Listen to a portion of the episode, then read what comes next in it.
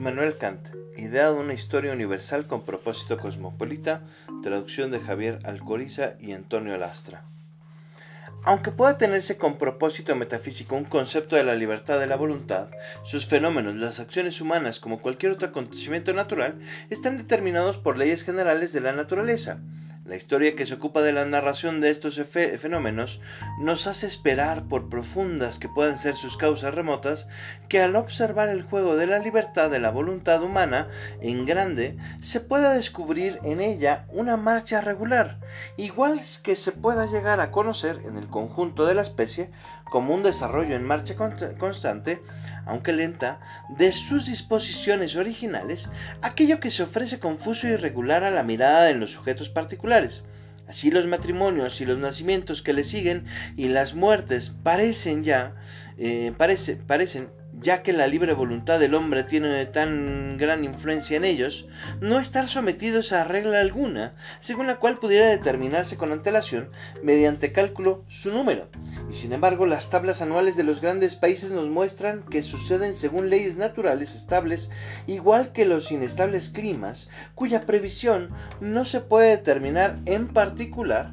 pero que en conjunto logran mantener en una marcha uniforme e ininterrumpida el crecimiento de las plantas, el curso de las corrientes y otros sucesos naturales. Apenas si reparan los hombres en particular ni el mismo pueblo en su conjunto en que al buscar su sentido según su propio propósito y a menudo en contraposición a otros, persiguen sin darse cuenta como hilo conductor el propósito de la naturaleza que desconocen y colaboran en su misma promoción aunque si les llegara a ser conocida, poco les importaría.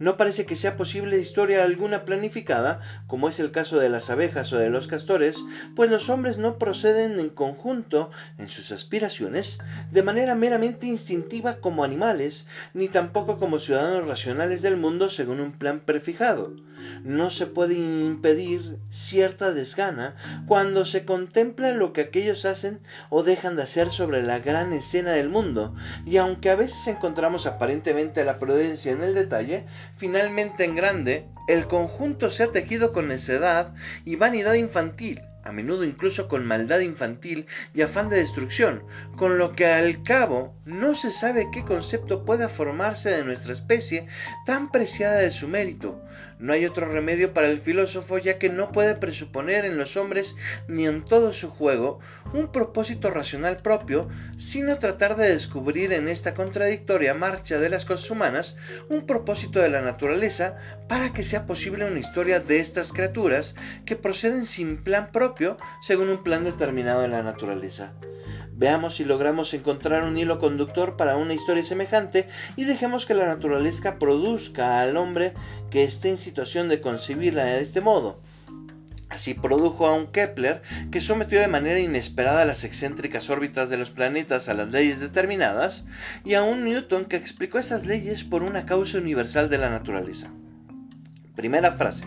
Todas las disposiciones naturales de una criatura están determinadas a desarrollarse alguna vez de manera completa y adecuada. Lo demuestra en todos los, en todos los animales tanto la observación exterior como la interior o desarticuladora. Un órgano que no ha de ser usado, un ordenamiento que no alcanza su fin, constituyen una contradicción en la doctrina teleológica de la naturaleza, pues si nos apartamos de este principio ya no tendremos una naturaleza legal, sino una naturaleza que juega sin finalidad y la aproximación desconsoladora ocupará el lugar del hilo conductor de la razón. Segunda frase. En los hombres, como únicas criaturas racionales sobre la Tierra, aquellas disposiciones naturales que aspiran al uso de su razón deben desarrollarse por completo solo en la especie, pero no en el individuo. En una criatura, la razón es una facultad de ampliar las reglas y propósitos del uso de todas las fuerzas sobre el instinto de la naturaleza y no conoce límites a sus proyectos. La misma razón tampoco obra instintivamente, sino que necesita ensayos, ejercicios y aprendizaje para progresar paulatinamente, de un grado en otro, en otro del entendimiento. Por ello, cada hombre habría de vivir un tiempo desmedido para aprender cómo debe hacer un uso completo de todas sus disposiciones naturales, o si la naturaleza ha dado un breve plazo a su vida, como en realidad ocurre, necesitaría la razón, acaso, de una serie imprevisible de generaciones que se transmiten una a otra su ilustración, para impulsar por fin su semilla en nuestra especie hasta el grado de desarrollo que se corresponde por completo con su propósito. Y este momento debe, al menos en la idea del hombre, ser la meta de sus aspiraciones, pues de lo contrario, las disposiciones naturales deberían ser consideradas en su mayor parte como inútiles y sin finalidad, lo que cancelaría todos los principios prácticos, de modo que la naturaleza, cuya prudencia debe servirnos de principio fundamental al, juzgar el resto de asuntos, llegaría a ser sospechosa por el hombre solo de empeñarse en un juego infantil. Tercera frase. La naturaleza ha querido que el hombre extraiga por completo de sí mismo todo cuanto sobrepasa el ordenamiento mecánico de su existencia animal y que no participe de ninguna otra felicidad eh, o plenitud que la que él mismo, libre del instinto, se procure mediante su propia razón. Pues la naturaleza no hace nada superfluo ni es pródiga en el uso de los medios para sus fines. Que concediera la razón al hombre y luego la libertad de la voluntad en ella fundada ya era una clara muestra de su propósito respecto a su dotación, pues el hombre no debía seguir guiado por el instinto ni cuidado o instruido con conocimientos que no hubiera creado, sino que debía extraerlo todo de sí mismo, procurarse sus víveres, su cubijo, su seguridad exterior y defensa, para lo que la naturaleza no le dio los cuernos del toro ni las garras del león, ni los dientes del perro, sino solo sus manos todo el recreo que hace agradable la vida, su misma intuición y sagacidad, e incluso la bondad de su voluntad, debían en conjunto ser obra suya. La naturaleza parece haberse complacido aquí en su mayor parsimonia y haber eh, medido la dotación animal del hombre con tanta mezquinidad con tanto escrúpulo respecto a la máxima necesidad de una existencia incipiente, como si quisiera que una vez que se, que se hubiera levantado con su trabajo de la mayor rudeza a la mayor habilidad, hasta la plenitud interna de su modo de pensar, y tanto sea posible sobre la tierra hasta la felicidad,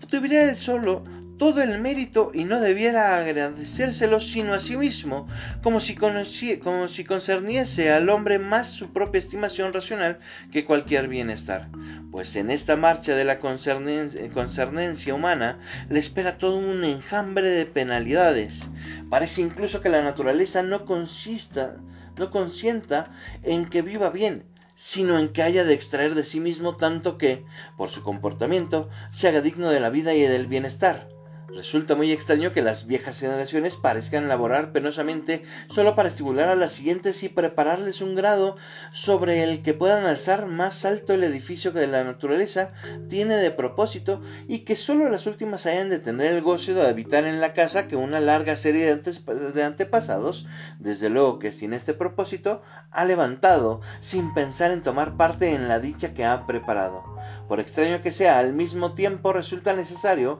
una vez supuesto que una especie animal debe tener razón, y como clase de seres racionales que mueren en suma, aunque su especie sea inmortal, alcanzar una plenitud en el desarrollo de sus disposiciones. Cuarta frase el medio del que se sirve la naturaleza para lograr el desarrollo de todas, de todas sus disposiciones es el antagonismo de las mismas en la sociedad, hasta el extremo de que éste se convierte en la causa de un orden legal de aquellas. Entiendo aquí por protagonismo la insociable sociabilidad del hombre, es decir, la misma inclinación a caminar hacia la sociedad está vinculada con una resistencia opuesta que amenaza continuamente con romper esta sociedad. Esta disposición eh, reside ostensiblemente en la naturaleza humana. El hombre posee una propensión a entrar en sociedad porque en tal estado se siente más como hombre, es decir, siente el desarrollo de sus disposiciones naturales pero también tiene una inclinación mayor a individualizarse, a aislarse, pues encuentra igualmente en sí mismo la cualidad insociable que le lleva solo a desear su sentido y a esperar por ello resistencia por todas partes del mismo modo que sabe que por la suya es propenso a la resistencia contra los demás. Mas esta resistencia es la que despierta todas las fuerzas del hombre y le lleva a superar su inclinación a la pereza y movido por el ansia de honor, de poder o de bienes, a procurarse un rango entre sus congéneres, a los que no puede soportar, pero de los que tampoco puede prescindir, Así se dan los primeros pasos reales de la rudeza a la cultura, que consiste propiamente en el valor social del hombre. Ahí se desarrollan paulatinamente todos sus talentos, se forma el gusto y mediante una continua ilustración el comienzo se convierte en una fundación de la manera de pensar que puede transformar con el tiempo la ruda disposición natural para la discriminación ética en principios prácticos determinados y por fin, de este modo, una concordancia en sociedad patológicamente provocada en un todo moral. Sin tales cualidades apenas amables, por cierto, de la insociabilidad, de la que surge la resistencia que cada uno debe encontrar necesariamente por sus egoístas presunciones, todos los talentos permanecerían para siempre ocultos en su semilla, en una arcádica vida de pastores, logrando perfectos acuerdos, satisfacción y versatilidad, los hombres buenos, como las ovejas que apacientan, apenas otorgarían a su existencia un valor mayor del que posee su manso, ni llenarían el vacío de la creación respecto a su fin como naturalezas racionales. Dense gracias a la naturaleza por la incompatibilidad, por la vanidad envidiosamente porfiadora, por el ansia insatisfactoria de poseer o de dominar. Sin esto, todas las excelentes disposiciones naturales de la humanidad dominarían eternamente impedidas. El hombre quiere concordancia, pero la naturaleza sabe mejor lo que para su especie es bueno. Ella quiere discordia. Él quiere vivir tranquilo y divertido, pero la naturaleza quiere que deba salir de la indolencia y del inactivo contento, que se arroje al trabajo y las penalidades para encontrar por contraste el medio de zafarse con sagacidad de ellos los motivos naturales, las fuentes de la insociabilidad y la resistencia en general, de donde, de donde, brota tanto mal, pero que a su vez promueven nuestras tensiones de las fuerzas y por tanto un mejor desarrollo de las disposiciones naturales, delatan el ordenamiento de un creador sabio y en modo alguno la mano de un espíritu maligno que lo distraiga en su ejecución sensorial o arruine su envidiado proceder. Quinta frase. El mayor problema de la especie humana, cuya solución en la naturaleza la premia, es la instauración de una sociedad civil que administre el derecho en general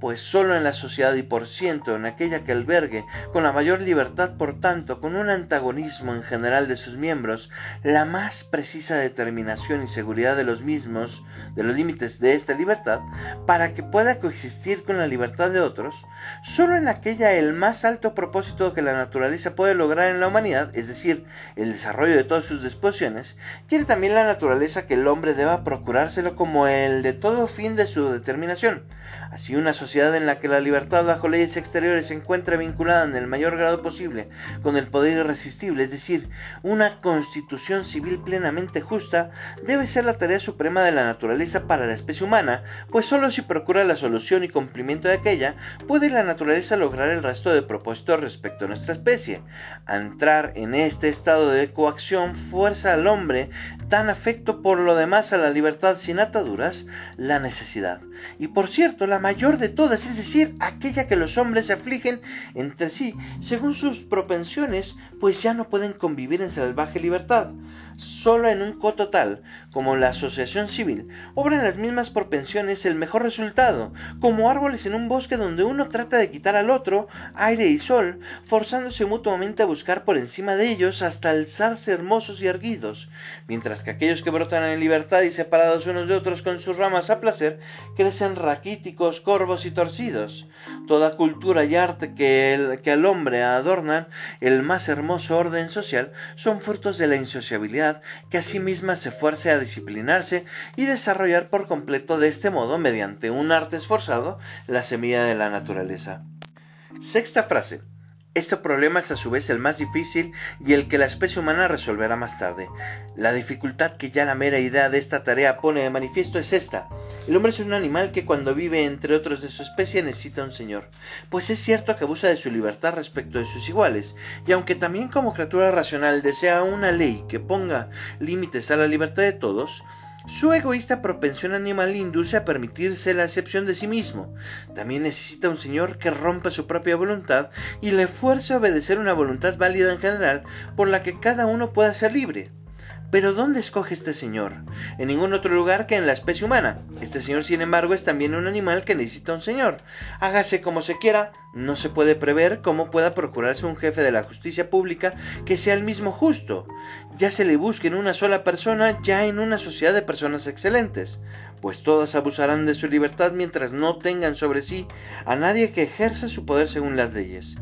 El jefe supremo, sin embargo, debe ser justo por sí mismo y ser además un hombre. Esta tarea por ello es la más difícil de todas. Su completa solución es imposible. En una madera tan torcida como aquella de la que el hombre está hecho, no se puede llegar a tallar nada del todo recto. La aproximación a esta idea es lo que la naturaleza nos ha impuesto. Que esto será de lo último que se, que se ponga en obra, se deduce asimismo de que los conceptos correctos de la naturaleza de una constitución posible requieren una gran experiencia acostumbrada a la marcha del mundo y sobre todo una buena voluntad preparada para aceptarla. Pero tres piezas semejantes pueden muy difícilmente juntarse alguna vez o cuando suceda ya tarde, luego de muchos intentos en vano. Séptima frase. El problema de la instauración de una constitución civil perfecta depende del problema de una relación exterior legal entre los estados y no se puede resolver sin esto último. ¿De qué sirve trabajar por una constitución civil legal para los hombres como individuos, es decir, por el ordenamiento de una república? La misma insociabilidad que obligaba a los hombres es de, de nuevo la causa de que toda república se encuentre en las relaciones exteriores, es decir, como estado vinculado con otros estados, con, con una libertad sin ataduras y en consecuencia uno ha de esperar del otro el mismo mal que empujó y obligó a los hombres como individuos a entrar en un estado civil legal. La naturaleza ha usado también compatibilidad de los hombres, incluso de las grandes sociedades y cuerpos del Estado, de tales criaturas, como un medio para encontrar en su inevitable antagonismo un estado de tranquilidad y seguridad. Es decir, los impulsa mediante la guerra, mediante su eh, extremado o incesante rearme, mediante la necesidad que debe sentir cada Estado en su interior, aun en medio de la paz, a ensayos imperfectos al principio y al final tras muchas desolaciones, retractaciones y hasta agotamiento interior, en general de sus fuerzas, aquel estado que la naturaleza les hubiera podido indicar sin experiencia, tan, sin experiencias tan tristes, es decir, a salir del estado sin ley del salvaje y entrar en una unión de los pueblos en que cada estado, aun en el menor, no pudiera esperar su seguridad y derecho de su propio poder ni de su propio criterio jurídico, sino solo de esta gran unión de pueblos de un poder asociado y de la decisión según las leyes de la voluntad asociada. Por entusiasta que parezca esta idea de la que se ha hecho mofa con el abate de Saint-Pierre o Rousseau, quizá porque creyeron en su ejecución inminente, es la inevitable salida de la necesidad en que los hombres se ponen mutuamente y que debe inclinar a los estados a la resolución, por difícil que sea adoptar, a que el hombre salvaje es forzado tan de mala gana, es decir, a renunciar a su libertad brutal y buscar tranquilidad y seguridad en una constitución legal. Todas las guerras, por tanto, son otros tantos intentos, no por cierto, según el propósito de los hombres, pero sí según el propósito de la naturaleza, de proporcionar nuevas relaciones de los estados y mediante la destrucción o al menos eh, desmembramiento de todos, formar nuevos cuerpos que a su vez no puedan mantenerse por sí mismos ni junto a otros y deben por tanto padecer nuevas revoluciones semejantes hasta que por fin, en parte mediante el mejor ordenamiento posible de la constitución civil interior, en parte mediante un convenio común y una legislación exterior, se alcanza un Estado que semejante a una república civil pueda mantenerse a sí mismo como, una, como un autómata. Se espera que de una confluencia epicúrea de las causas eficientes los estados, como las menores partículas de la materia, ensayen mediante sus colisiones accidentales toda clase de, de formaciones, destruidas a su vez por nuevos choques hasta lograr por fin, de modo accidental, una formación tal que puede mantenerse en su forma, un golpe de suerte que es muy difícil que suceda nunca, o se acepta mucho mejor que la naturaleza siga aquí una marcha regular que lleve a nuestra especie paulatinamente desde el grado inferior de la animalidad hasta el grado supremo de la humanidad mediante un arte propio, aunque forzado, y desarrolle en este ordenamiento aparentemente salvaje aquellas disposiciones originales de modo completamente regular, o se prefiere que de todas estas acciones y reacciones de los hombres en su conjunto, nada en general o al menos nada sensato se obtenga y que continúe lo consabido por siempre sin que se pueda, por tanto, predecir si la disensión tan natural en nuestra especie nos deparará al final, aún en un estado de costumbres, de costumbres, un infierno de males en que sean aniquilados por una bárbara devastación, acaso ese mismo estado y todos los progresos en la cultura logrados hasta el momento un destino que no se puede detener bajo el gobierno del caso ciego, que es lo mismo que de, de hecho que la libertad sin ley, si no se supone un hilo conductor de la naturaleza ligado en secreto a la sabiduría. Esto se resume más o menos en la pregunta, ¿es razonable aceptar la finalidad del establecimiento de la naturaleza en parte y aceptar en conjunto la ausencia de fines? Lo que el Estado salvaje hizo sin finalidad, o sea, retener todas las disposiciones naturales de nuestra especie hasta que por los males que le deparó, la obligó a salir de ese estado y, y a entrar en una constitución civil en que todas aquellas similitudes pudieran desarrollarse, esto lo hace también la libertad bárbara de los estados ya fundados, es decir, que mediante el empleo de todas las fuerzas de la República en preparativos contra otros, mediante la devastación que la guerra acarrea y más aún mediante la necesidad de mantenerse continuamente en servicio, se impide el desarrollo de las disposiciones naturales en su progreso, aunque el mal que de ellos surge obliga a nuestra especie a encontrar en la de por sí saludable resistencia de muchos estados de la que brota su libertad, una ley de equilibrio y un poder asociado que le hagan insistir en introducir un estado cosmopolita de la seguridad estatal pública que no carece de peligro, para que las fuerzas de la humanidad no se duerman, ni de un principio de igualdad de sus recíprocas acciones y reacciones, para que no se destrocen mutuamente. Antes de avanzar este último paso, es decir, la unión de estados, casi a la mitad de su construcción, soporta la naturaleza humana los males más duros bajo la engañosa apariencia del bienestar exterior, y Rousseau no estaba tan equivocado cuando prefería el estado de los salvajes, tan pronto se olvida el último grado que a nuestra especie aún ha de ascender nos hemos cultivado en, gran, alto grado mediante el arte y la ciencia, nos hemos civilizado hasta el extremo en toda clase de maneras y decoros sociales, pero falta todavía mucho para tenernos por moralizados, pues la idea de la moralidad pertenece a la cultura, pero el uso de esta idea que por la semejanza de las costumbres se reduce apenas al amor ah, de la honra y el decoro exterior, fija meramente la civilización, en tanto que los estados empleen todas sus fuerzas en sus vanos y violentos propósitos de expansión, impidiendo así de continuo el lento esfuerzo de la formación interior de sus ciudadanos, quitándoles todo apoyo con este propósito, nada hay que esperar al respecto, porque se requiere una larga elaboración interior de cada república para la formación de sus ciudadanos, pero todo lo bueno que no esté entreverado de una convicción buena no es sino una mera apariencia y resplandeciente miseria. En, este estado permanecerá el género humano hasta que del modo eh, eh, hasta que del modo que he indicado salga con su trabajo del caótico estado de sus relaciones entre estados. Octava frase se puede considerar la historia de la especie humana en grande como la ejecución de un plan escondido de la naturaleza para llegar al estado de la constitución perfecta del estado en el interior y respecto a este fin, también en el exterior como única situación en que la naturaleza puede desarrollar por completo sus, planes respecto a la humanidad. La frase es una consecuencia de la anterior. Adviértase también la filosofía puede tener su uquialismo, pero tal que para su consecución, su idea, aunque muy lejos, puede ser de suyo promotor, es decir, apenas entusiasta. Importa ahora si la experiencia descubre una marcha semejante del propósito de la naturaleza. Digo que apenas, pues este curso circular parece que exige tanto tiempo hasta cerrarse que por la breve parte de lo que la humanidad ha recorrido a este propósito, puede determinarse de un modo tan incierto la forma de su trayectoria y la relación de la parte con el todo, como si por todas las observaciones del cielo llevadas a cabo hasta el momento, se trazara el curso de nuestro Sol con todo el ejército de sus satélites en el gran sistema de estrellas fijas, aunque por los fundamentos generales de la constitución sistemática de la estructura del mundo y por lo poco que se ha observado, es bastante seguro llegar a una conclusión respecto a la realidad de un curso circular semejante. No obstante, la naturaleza humana trae consigo no ser indiferente respecto a la época más lejana a que nuestra especie debe llegar, si puede esperar que sea con seguridad. En nuestro caso, tanto menos puede darse aquella indiferencia, pues parece que podemos, mediante nuestra propia organización racional, adelantar este momento tan grato para nuestra posteridad. Esto realza la importancia de las señales más débiles de su aproximación.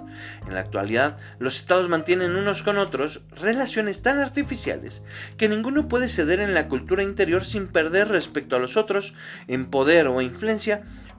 con lo que, mediante sus ansiosos propósitos de honor, se asegura suficientemente si no el progreso, si el mantenimiento de este fin de la naturaleza. Es más, la libertad civil ya no puede ser más vulnerada sin percibir el inconveniente en todas las industrias, particularmente en el comercio,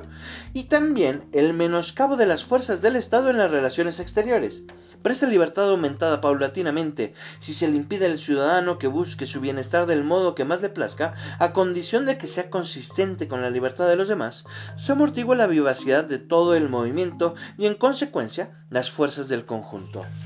De aquí que se vaya superando las limitaciones personales en lo que hace o deja de hacer, concedida la libertad general de la, de religión y así surge paulatinamente, entreverada con ilusiones y caprichos, la ilustración como un gran bien que el género humano debe extender en lugar de los egoístas propósitos de engrandecimiento de sus dominadores, con solo que comprenda su propio provecho. Pero esta ilustración y con ella también cierta participación cordial en lo bueno que el hombre ilustrado, que lo consigue perfectamente, no puede evitar, debe ascender poco a poco hasta el trono e influir en sus principios fundamentales de gobierno. Aunque, por ejemplo, a nuestros gobernantes del mundo no les sobre en la actualidad dinero alguno para establecimientos públicos de enseñanza, ni en general para cuanto concierna a mejorar el mundo, porque todo está calculado con antelación para la próxima guerra, no pueden impedir los esfuerzos, aunque débiles y lentos, de sus pueblos, en este empeño de modo que al menos encuentren en ellos su propio provecho por último, la misma guerra se convertirá paulatinamente en una empresa no solo artificial de muy inseguro y, de muy inseguro resultado para ambos lados, que habrá de pensarse detenidamente sobre todo por las consecuencias que el Estado percibe en una, en una siempre creciente carga de deuda, una nueva invención, cuya cancelación es imprevisible además de, por la influencia que cada conmoción del Estado, por su industria tan concatenada, tiene nuestra parte del mundo sobre los demás estados, tan notoria que estos amenazados por su propio peligro se ofrecen, aunque sin respecto legal, eh, a ejercer de árbitros, preparándose así, si bien de lejos, para un gran cuerpo de Estado futuro, de que el mundo anterior no ha dado ejemplo alguno. Aunque este cuerpo de Estado exista aún como un tosco esbozo, ya comienza a suscitarse en cierto modo un sentimiento en todos sus miembros a los que interesa la conservación del conjunto, y esto proporciona la esperanza de que por fin, después de muchas revoluciones de transformación, la naturaleza respecto a su propósito supremo, una situación general cosmopolita como seno en que se desarrollarán todas las disposiciones originales de la especie humana, llegará algún día a darse. Novena frase un ensayo filosófico para elaborar la historia universal del mundo según un plan de la naturaleza que aspira a la plena asociación civil en la especie humana debe considerarse posible e incluso propulsor de este propósito de la naturaleza. Desde luego es una extraña y en apariencia absurda proclama querer concebir una historia según una idea de cómo debería ir el curso del mundo si se adecuara a ciertos fines racionales. Parece que con un propósito semejante solo pueda darse una novela. Sin embargo, si se tiene que suponer que la naturaleza, incluso en el juego de la libertad humana, no procede sin plan ni propósito final, esta idea podría ser de uso. Y aunque seamos cortos de vistas para penetrar el mecanismo secreto de su organización, esta idea debería servirnos, sin embargo, de hilo conductor para representarnos como un sistema al menos en grande, lo que de lo contrario es un agregado de acciones humanas sin plan. Pues si de la historia griega como aquella a través de la cual se conserva o debe corroborarse al menos toda otra antigua o coetánea, partimos, eh, partimos si perseguimos hasta nuestra época su influencia en la formación y formación del cuerpo del Estado del pueblo romano, que absorbió al Estado griego y la, influencia de aquel pueblo sobre los bárbaros, que a su vez lo destruyeron, y si a esto añadimos episódicamente la historia de los estados de otros pueblos cuyo conocimiento ha llegado paulatinamente hasta nosotros a través de estas naciones ilustradas, entonces se descubrirá una marcha regular de mejoramiento de la constitución del Estado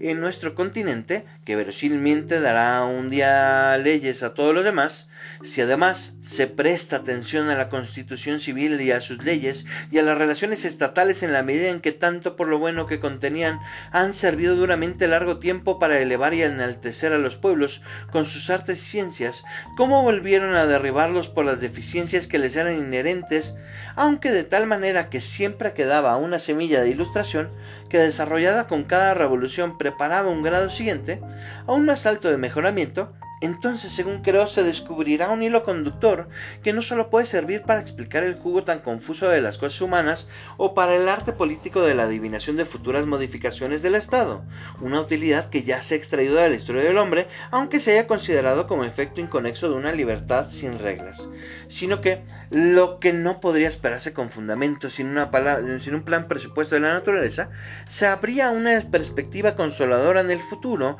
con que la especie humana sea, sea representada en la lejanía como trabajando por fin para el estado en que todas las semillas que la naturaleza ha depositado en ella puedan desarrollarse por completo y llegar a cumplir su determinación aquí en la tierra. Una justificación semejante o mejor providencia de la naturaleza no es un fundamento de la motivación sin importancia para escoger un punto de vista especial de observación del mundo. ¿De qué sirve alabar la magnificencia y sabiduría de la creación en el reino natural y racional y recomendar su observación si la parte de la gran escena de la sabiduría suprema que está entre todas alberga al fin la historia del género humano permanece como una continua objeción en contra de cuya visión nos obliga a apartar nuestra mirada de ella sin querer y desesperando de encontrar nunca en ella un propósito semejante racional, nos lleva a esperarlo solo en otro mundo. Sería malinterpretar mi propósito creer que yo con esta idea de una historia del mundo, que en cierto modo tiende a priori a un hilo conductor, desplace la elaboración de la auténtica historia de modo meramente empírico. Es sólo uno de aquellos pensamientos que una cabeza filosófica que por los demás habría de ser experta en historia pudiera ensayar con otras perspectivas. Además, la célebre prolijidad con la que concibe la historia en la actualidad debe suscitar en cualquiera, de modo natural, la preocupación acerca de cómo podría comenzar nuestra posteridad al pensar que la carga de la historia, que podemos dejarle después de algunos siglos, sin duda, la posteridad solo apreciará la época anterior cuyos documentos podrían, podrán haberse perdido hace mucho desde el punto de vista que le interesa, es decir, aquello que los pueblos y gobiernos han producido vulnerado con propósito cosmopolita. Tomar esto en consideración, además del ansia de gloria de los soberanos del Estado y de sus servidores, para llevarlos al único medio que puede depararles el recuerdo célebre de la época más lejana, puede ofrecer un pequeño fundamento al motivo del ensayo de una historia filosófica semejante.